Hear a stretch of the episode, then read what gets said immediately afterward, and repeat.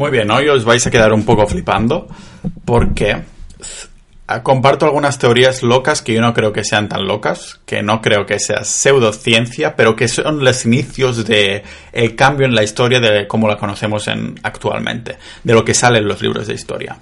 Veréis que durante mi diálogo conmigo mismo Ah, me atasco bastante, empiezo a, ir de punto A a punto B a punto C, después volver al punto B, después al punto A. Más que nada porque esto no lo tenía apuntado en ningún sitio y la cabeza me va a mil porque llevo, como un año informándome de eh, todos estos temas y voy a dar un poco información general de toda esta teoría que viene a decir que podría ser que la civilización humana sea mucho más antigua y que somos unos seres con amnesia, ¿no? Que Ah, pasó algo que ahora vamos a ver de qué se trata.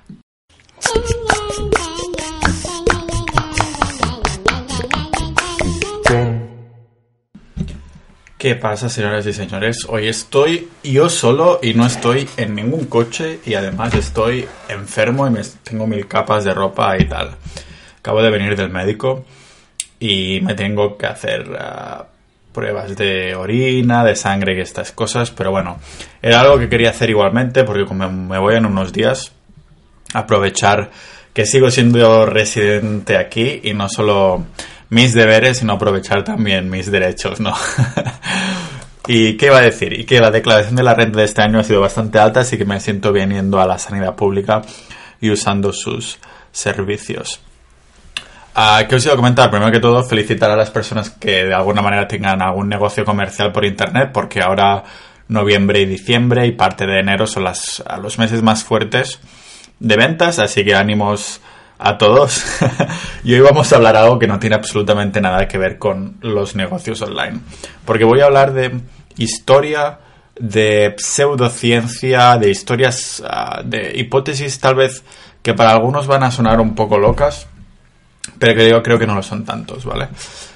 la primicia sería que la civilización humana, tal como la conocemos, es mucho más antigua de lo que nos han dicho, ¿vale? Me he estado, llevo ya, yo diría que más de un año escuchando podcasts, mirando vídeos, leyendo artículos y estudios de este, de este tipo bien documentados que respaldan esta teoría, ¿vale? Y lo primero os voy a pedir perdón porque no tengo ningún tipo de apuntes, como siempre, sino que lo tengo todo en mi cabeza de lo que recuerdo y cosas así. Así que a lo mejor algunos datos están un poco dilusos, pero la verdad es que los podéis encontrar y validar por internet, que al fin y al cabo por esto me estáis escuchando, ¿no? O sea, a través de este medio me estáis escuchando. Entonces, ¿a qué quiero decir con esto? la, la primera vez que me topé con esta teoría fue en el, en el podcast de Joe Rogan que ya lo he mencionado un par de veces, con uno de sus invitados que se ha convertido en un referente de este, de este sector, ¿no? Es un divulgador. Su primer libro, ya de 1999, me parece que lo publicó. me parece que era mm, The Magicians of the Gods o, algo así se llamaba. No me acuerdo, es que tiene varios que se parecen de título, pero este fue el que, que lo hizo sobresalir, ¿no? Entonces respalda esta teoría que hay muchísimos enigmas que vendrían a decir, a grosso modo, que la civilización es mucho más antigua de lo que nos han dicho. En nuestros libros de historia, los uh, Sumerites, como se llama en español, Sumerites, y Ah, los Sumer, Sumer es que no sé cómo se dice en español, Sumerians en, inglés, vendrían a ser la, la primera fecha de una civilización organizada, avanzada y todo esto. Sin embargo, esta teoría vendría a decir que antes de esto hubo una civilización que llegó a ser muy avanzada, que la mayoría de ella desapareció en un periodo bastante corto de tiempo y que estas civilizaciones, las primeras que nosotros conocemos, ah, hay cosas que aún no podemos explicar y que vendrían a ser una especie de traspaso de información de los supervivientes de esta antigua generación que podría haber durado cientos o miles de años, ah, con lo que la mayoría de la información se hubiera perdido. Además que tenemos una idea bastante clara del tipo de dirección que se creó en las civilizaciones que conocemos, hacia dónde se dirigió para llegar al día donde estamos hoy, que si la escritura, que si tal, que si Pascual, ¿no? Entonces hemos llegado hasta aquí. Sin embargo, podría, podría ser que las últimas, que esta generación que se dice ser perdida, a estas generaciones, perdón, esta civilización humana que vendría a ser perdida, no hubiera tomado el mismo camino, ¿vale? Y de alguna manera, pues hubiera intentado hacer un traspaso de información. ¿Por qué tendría, tendrían que haber desaparecido o por qué tendría que haber un traspaso de información? empezando más o menos por, por el principio en este sentido. Ah, he visto bastantes gráficos de, geólogos que han analizado el hielo de Groenlandia y que han empezado a respaldar esta teoría de, Graham Hancock, ¿vale? Tiene un, apellido bastante curioso, la verdad, gracioso. Pero estos geólogos analizaron el, hielo de Groenlandia y si lo buscáis lo podráis lo, lo veréis mucho más visualmente. Que vendría Mm, si miramos el punto donde nosotros nos quejamos, entre comillas, del cambio climático, veremos que es una minucia comparado con el cambio climático que ocurrió hace aproximadamente 2800 años, más o menos, según, según este gráfico, ¿no? Si la historia de nuestra civilización está en aproximadamente unos 10.000 y pico, ah, y hubo un cambio que deja al cambio climático actual en ridículo, vendría a ser una especie de evento cataclísmico que uh, iría, haría cambiar la, la, función, digamos, o todo el planeta Tierra en general, ¿no? Entonces, justo hace un año, noviembre de hace un año, se encontró en, uh, en, en Groenlandia, bajo el, hielo, bajo el hielo también, un cráter de unos treinta y pico kilómetros de diámetro. En este cráter vendría, tendría una fecha aproximadamente también de la coincidencia con este cambio climático. Y según algunos investigadores y, eso, hubiera mandado el hielo, o sea, a ver si me explico. Después de cuando el meteorito cayó, entonces impactó contra el hielo, hubiera mandado en el, en el océano aproximadamente, no sé si habían dicho unos 2.000 millones de litros cúbicos una barbaridad, ¿vale? Que hubiera hecho subir las mareas de un día para otro. Literalmente. Entonces, a la actualidad, eh, el 70% aproximadamente de, nosotros vivimos a menos de 50 kilómetros de las costas.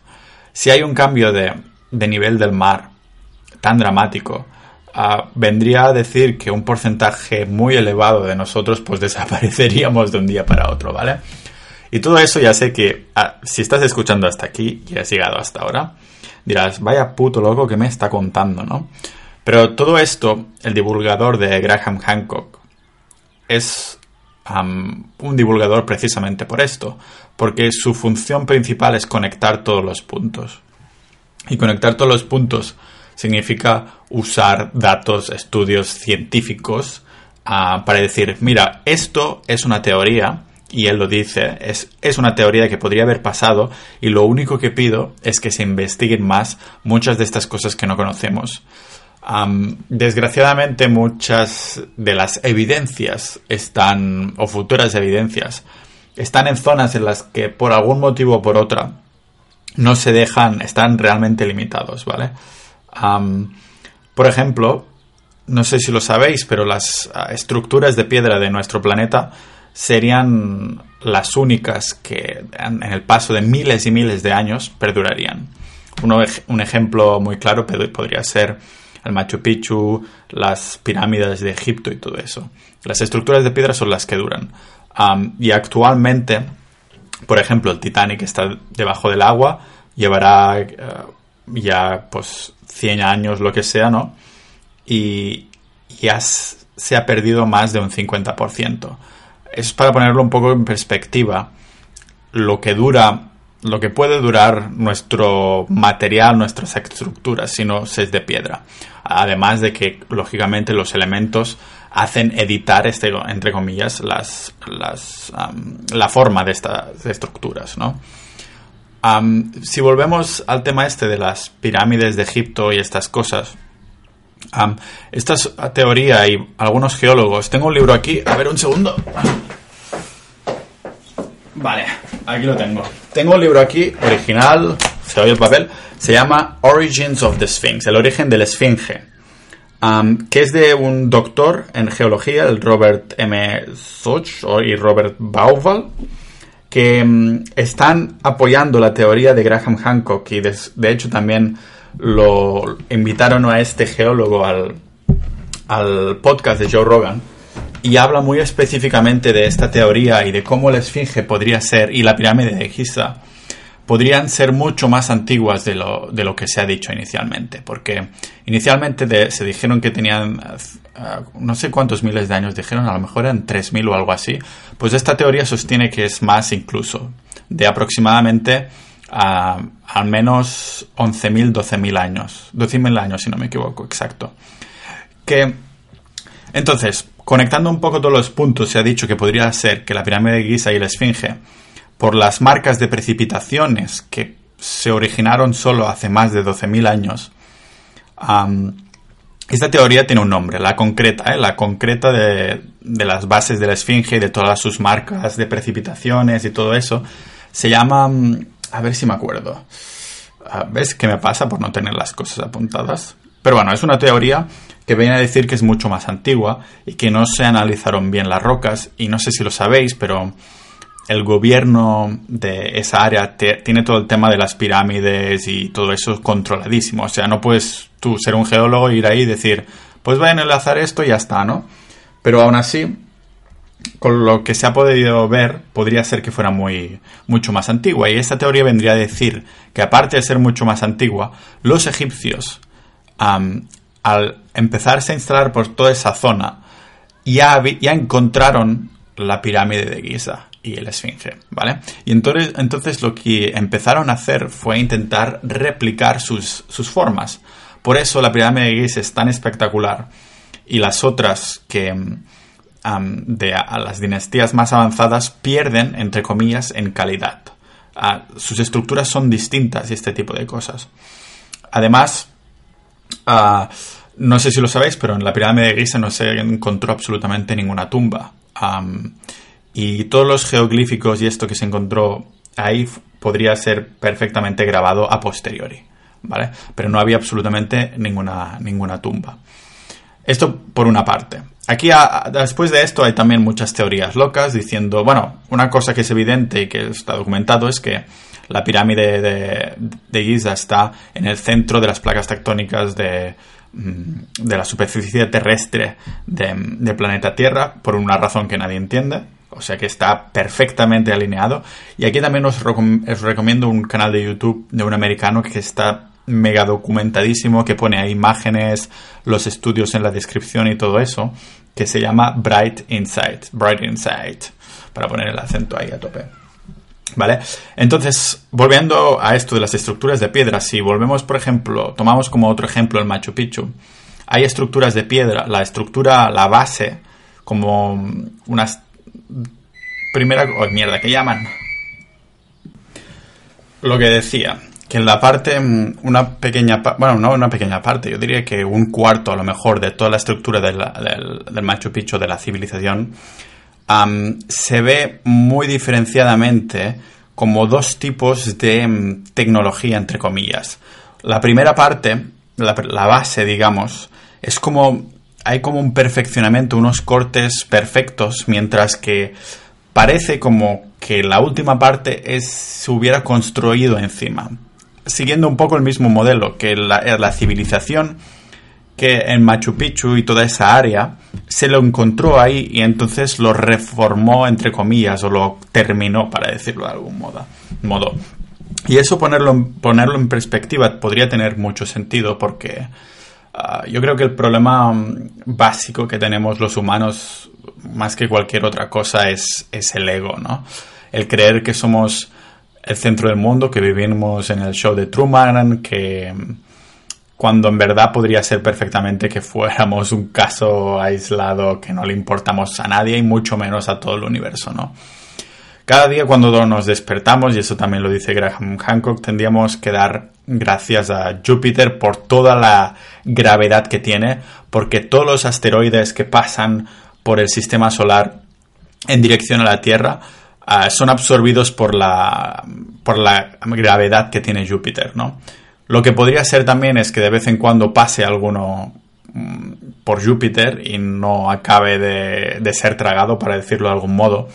Y podría ser perfectamente que lo pequeños que somos, lo pequeño que es el sistema solar, ya parece, o sea, lo que nos, cuesta llegar a la Luna o llegar a Marte, imagínate lo grande que es el sistema solar y lo pequeño que es el sistema solar y, dentro de, la Vía Láctea y bueno, es que ya estamos flipando, ¿no? Lo que quiero poner en perspectiva es que podría ser perfectamente que hubiera habido alguna catástrofe natural de la que no conocemos, de que la mayoría de la información se hubiera, se hubiera perdido, ¿no? Por el paso del tiempo, no porque se hubiera una conspiración ahí, sino que quedan pocos habitantes y entonces hay una especie de intención de... La, intención cambia radicalmente. Imaginad si esto nos pasa ahora, que hay una catástrofe natural que nadie se espera o que no podemos controlar y quedamos solo un 10 o un 20% de toda la población que hay ahora. ¿Qué le vas a enseñar a tus hijos? ¿Programación? ¿SEO? ¿O vas a intentar sobrevivir a toda costa cuando las reglas acaban de cambiar de un día para otro? ¿no? Entonces, vamos a entrar en otra teoría que, o sea, es la misma teoría, que la civilización humana es mucho más antigua de lo que nos han dicho y que somos unos seres con amnesia, que no recordamos nuestro pasado ah, del todo o no voluntariamente. Se ve que se podrían haber perdido muchos documentos en la biblioteca de Alejandría y dicen también que, bueno, en el Vaticano seguro que hay cosas de estas, pero que no se puede acceder, ¿no? Que hay algún tipo de información que se perdió con el tiempo. Ah, entonces, hay la teoría que esto parecerá que sea aún más loco, que vendría a ser de la Atlantia. ¿Atlántida? No, la Atlántida no, tío. sí, la Atlántida, ¿no? El, vendrían a ser esa civilización pequeña tan avanzada, que de hecho es el primero que informa de esta civilización que en teoría es pseudo, que no existe, que es irreal, que es ficción, en teoría. Pero primero que dice de esto, que habla de, esta civilización, es Platón. y Platón no se lo conocía especialmente para ser alguien que dijera mentiras o, fuera un cuentacuentos de, Mm, un, o un charlatán, ¿no? Y de hecho se coincide un poco también con la... Cuando dice Platón, habla de, la, de este sitio, Atlántida, que desapareció de un día, con un día y una noche, que fueron las mareas que se lo llevaron, bla, bla, bla. coincidía con el tiempo de hace no sé cuántos años antes, antes de Cristo, hablaba de también cuánto tiempo hacía que la Atlántida había desaparecido y cosas así y parecía que coincidía un poco con el tiempo. No os puedo decir las fechas exactas, pero de nuevo si is a Bright Insight, el, americano este que saca como un, un vídeo al mes solo porque realmente se lo documenta mucho y hace vídeos de, de 20 o 30 minutos que la verdad es que son para, para flipar, ¿no? y bueno, quería transmitiros un poco lo loco que estoy. no, o sea, yo soy el primero que las teorías conspiratorias me las, me las quedo pensando, ¿no? Y realmente no soy muy propenso a este tipo de teorías. Pero esto realmente no creo que sea una teoría conspiratoria. Pero sí que entiendo que haya toda una comunidad de científicos que no quiera mm, darle el ok, no el ok de, vale, era así, sino de, ok, vamos a investigar. Más que nada por una razón muy simple.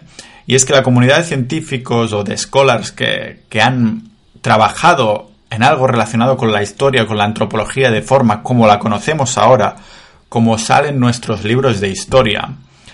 Y yo tampoco querría que se investigara más así, porque entonces habría muchísimos másters doctorales, doctorales y cosas de estas, que de alguna forma quedarían anticuados o no serían válidos con un nuevo modelo. Es decir, si ahora dices que la civilización, descubres que la civilización es mucho más antigua, que después resulta que pasó un evento que hizo cambiar absolutamente todo y entonces empezó la civilización como la sabemos ahora. Esto querría decir que mi máster sobre eh, la primera civilización no sería correcta. ¿Entendéis lo que quiero decir? Que muchos universitarios, profesores, catedráticos, que han estado enseñando la historia de una manera y que se han respaldado y han construido una carrera con ello, pues se verían en shock, ¿no? Con esto, o sea, tendrían que cambiar, ya no serían verídicos, tendrían que reaprender y tendríamos que empezar a abrir la mente y como os digo, es el ego que hace esto, ¿no? Aún así, hay buenas ah, noticias y es que cada vez ha empezado a haber más científicos que por amor al arte, no por intentar mantener su carrera, han querido indagar más en este, en este tema que el divulgador Graham Hancock ha empezado a abrir al mundo, ¿no? Y lo bueno de esto es que estos científicos todos se están poniendo de acuerdo en que es una teoría muy viable que se tendría que ver. Y claro, no solo son científicos, o sea, si digo científicos me refiero a geólogos, a paleontólogos que también han encontrado huesos en, en América eh, que no sé, de algún modo no, no, no, concuerda con las fechas que decían que los humanos se habían venido desde el norte y habían empezado a bajar, ¿no? Sino que incluso han encontrado, han encontrado ADNs que de algún modo son más similares a en Australia y el Pacífico y con América y dicen cómo puede ser si en estos tiempos no tenían modelos de, navegación, ¿no? entonces abre muchísimas más preguntas y pone de manifiesto el... Ah, pone en duda más, más bien, ¿no? pone en duda las, nuestra historia, porque podría ser perfectamente, yo realmente creo que lo que sabemos ahora podría ser muy bien correcto, en su mayoría, lógicamente, de vez en cuando las noticias voy viendo que dicen, hostia, pues ahora resulta que esto no es así, pero a grosso modo lo que conocemos podría ser muy bien correcto, pero podría ser que nuestra historia fuera mucho más antigua y hayamos sometido cientos o incluso miles de años de, evolución. Y aquí, finalmente, para ponerlo también en perspectiva, hmm, pensad hace cuánto que existe Internet. Hace cuánto nuestra sociedad ha cambiado en pocas décadas, ha cambiado absolutamente todo toda su manera de hacer y, nuestra economía ha crecido tanto que nuestra abundancia hace que podemos pensar en cosas como usar menos plásticos y no pasen producir tanto y cosas así, ¿vale? Cosas, no producir tantas cosas innecesarias y cosas así. Pensad por qué no podría ser que hace miles de años una civilización también llegara a ser mucho más avanzada y después desapareciera. Sería parte de nuestro ego decir que no, yo creo porque es mucho más probable. No todo tiene que ser lineal, yo creo. Y de alguna manera, igual que la economía, ¿no? No todo, no todo es lineal y va para arriba siempre.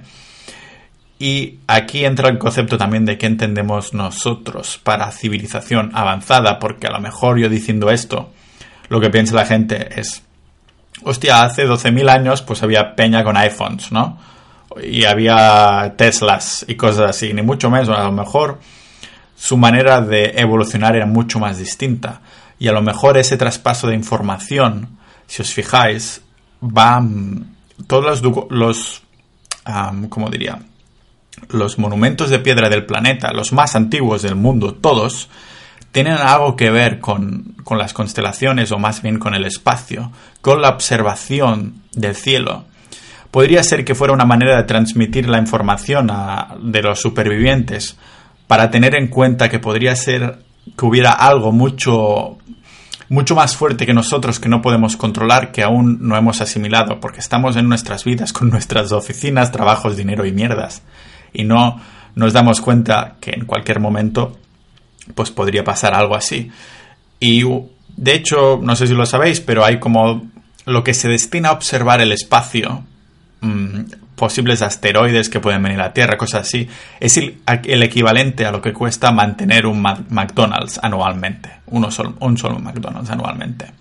Mantener una tienda de McDonald's, un restaurante McDonald's, este presupuesto es lo que se invierte a la observación del espacio en busca de algún futuro peligro. De hecho, creo que había alguna algo sobre Elon Musk uh, compinchado con la NASA para cargarse algo que venía en 2022 y cosas así. Pero en el espacio de tiempo que tenemos nosotros, es mucho más probable que, nos venga algo de fuera. Y para ponerlo en perspectiva, otra vez, me repito, los dinosaurios mismos. Mm, No se sabía hasta hace mucho que vino un meteorito en el Golfo de México y, reventó a saco. Y de hecho los dos científicos ah, que analizaron todo esto y, propusieron esta teoría, también hubo mucho pushback de paso de, a cargo de todos la comunidad científica. Hasta que al cabo de los años se ha ido dando como cierto, se ha investigado más y se ha dado el ok a esta teoría de que había los dinosaurios y se empezaron a buscar de forma activa, ¿vale? porque antes, oh, hueso, pum, un mamífero, ¿no? Pero realmente me parece fascinante esto, ¿no? Que incluso creo que era 1930, bueno, empezó ahí la, teoría esta después de descubrir el, cráter que cubría parte de, bueno, el Golfo de México, parte estaba dentro del agua, parte en la tierra y cosas así, ¿no? Y cuando se mm, investigó de forma activa, finalmente al cabo de muchos años se dijo el ok a esta teoría y se empezó a investigar esto de forma activa. Yo creo que estamos delante de algo similar. en, el, cráter que se ha encontrado en el Golfo de México, también si se dejara analizar y se hiciera un estudio real que se dejaran las entidades y los gobiernos de esos países analizar todos los mm, monumentos de piedra que, sobre, sobre todo hay uno que no sé si lo conocéis, pero se descubrió hace relativamente poco, creo que era en 2001, uh, Gobakli Tepe, que es en una parte de Turquía, es uno de los templos de piedra más grandes y de hecho creo que solo un 11% ha sido excavado y las, el gobierno turco no deja, no deja ponerse ahí a ver más porque se ve que se están descubriendo cosas y creo que venía a ser a, decir también que había este traspaso de información que os decía en un principio, ¿no? Un traspaso de información de algo que podría haber pasado, que se intentaba pasar a, los supervivientes para que las generaciones no se olvidaran un poco de lo que había pasado, pero que a lo mejor en algún momento pues quedó ah, muerto, perdido o no se transmitió. Entonces el Gobakli Tepe parece ser que es como la clave de todo, ¿no? Y está en Turquía, como dije. Dije, hasta me lo he mirado tanto que incluso sé decir el nombre bien, Gobakli Tepe. Es una, es una currada de decir esto, ¿no? pero sí, como digo, es un monumento de piedra que igual que Stonehenge en England o el Machu Picchu, Egipto, todos tienen algún tipo de conexión con el cielo y nadie sabe exactamente el por qué, pero la teoría podría venir a decir que a lo mejor es por esto, que se intenta transmitir lo importante que es la observación estelar por X motivos o lo que pasó hace tantos miles de años. Y esta ha sido la flipada de hoy en este podcast. Hay mucho más que se puede indagar, pero yo solo os vengo a dar la píldora porque a las personas que les pueda interesar esto pueden investigar mucho más. He nombrado ya un libro, este que tengo del geólogo que analiza la Esfinge, es un libro bien gordo que dice más que nada esto, que la Esfinge es mucho más antiguo que los egipcios. ¿Cómo puede ser? Si pensábamos que eran los egipcios que lo habían hecho. ¿Cómo, podrían, podía ser que hicieran una pirámide de guisa tan alta? Era absolutamente imposible llevar con la tecnología o los artefactos que se encontraron en esa época a tochos de toneladas tan arriba. Era imposible. Las pirámides de después, sí, pero porque van peor en, tecnología, entre comillas. Son mucho más asequibles, se pueden hacer mucho más fácilmente que una pirámide de este tipo. Otro, mm, Graham Hancock os recomiendo sin duda en el podcast de Joe Rogan. Hay un episodio que va con Randolph, que es un geólogo que analiza el, hielo de Groenlandia y os enseña los gráficos que os he comentado Ah, sobre un cambio climático mucho más radical que el que estamos viviendo ahora, que pone de manifiesto que es normal que haya cambio climático. Es verdad que podría ser perfectamente que nosotros lo agraváramos mucho por nuestras acciones y por nuestro ego, como siempre. Pero os lo recomiendo si os interesa. Y finalmente el youtuber Bright Insight, que está a punto de llegar ya a un millón de, de suscriptores, sin duda os lo recomiendo. Siento que me he atascado un poco en toda esa explicación, pero si has llevado, llegado hasta aquí, entenderás que por qué. porque mi cabeza está llena de esta información que no había intentado de reordenar nunca. Además se hace bastante difícil también decirlo yo todo solo, sin ningún tipo de persona que esté metida en el tema. A lo mejor podría llevar a algún amigo geólogo, cosas de estas que sé, sé de un conocido mío que está un poco metido en esto. Pero hay que saber inglés, porque aquí en España aún no ha llegado mucho este tipo de información y no creo que venga hasta dentro de muchos años. Pero os voy a decir que revista, revista como Nature, Nature, al que estoy suscrito, por cierto, también estoy suscrito a National Geographic History y National Geographic Normal, ambos en inglés. Es que es en papel, tendría que haberlo hecho digital, pero es que el papel me encanta y me voy a la cafetería a oler el papel y estas cosas.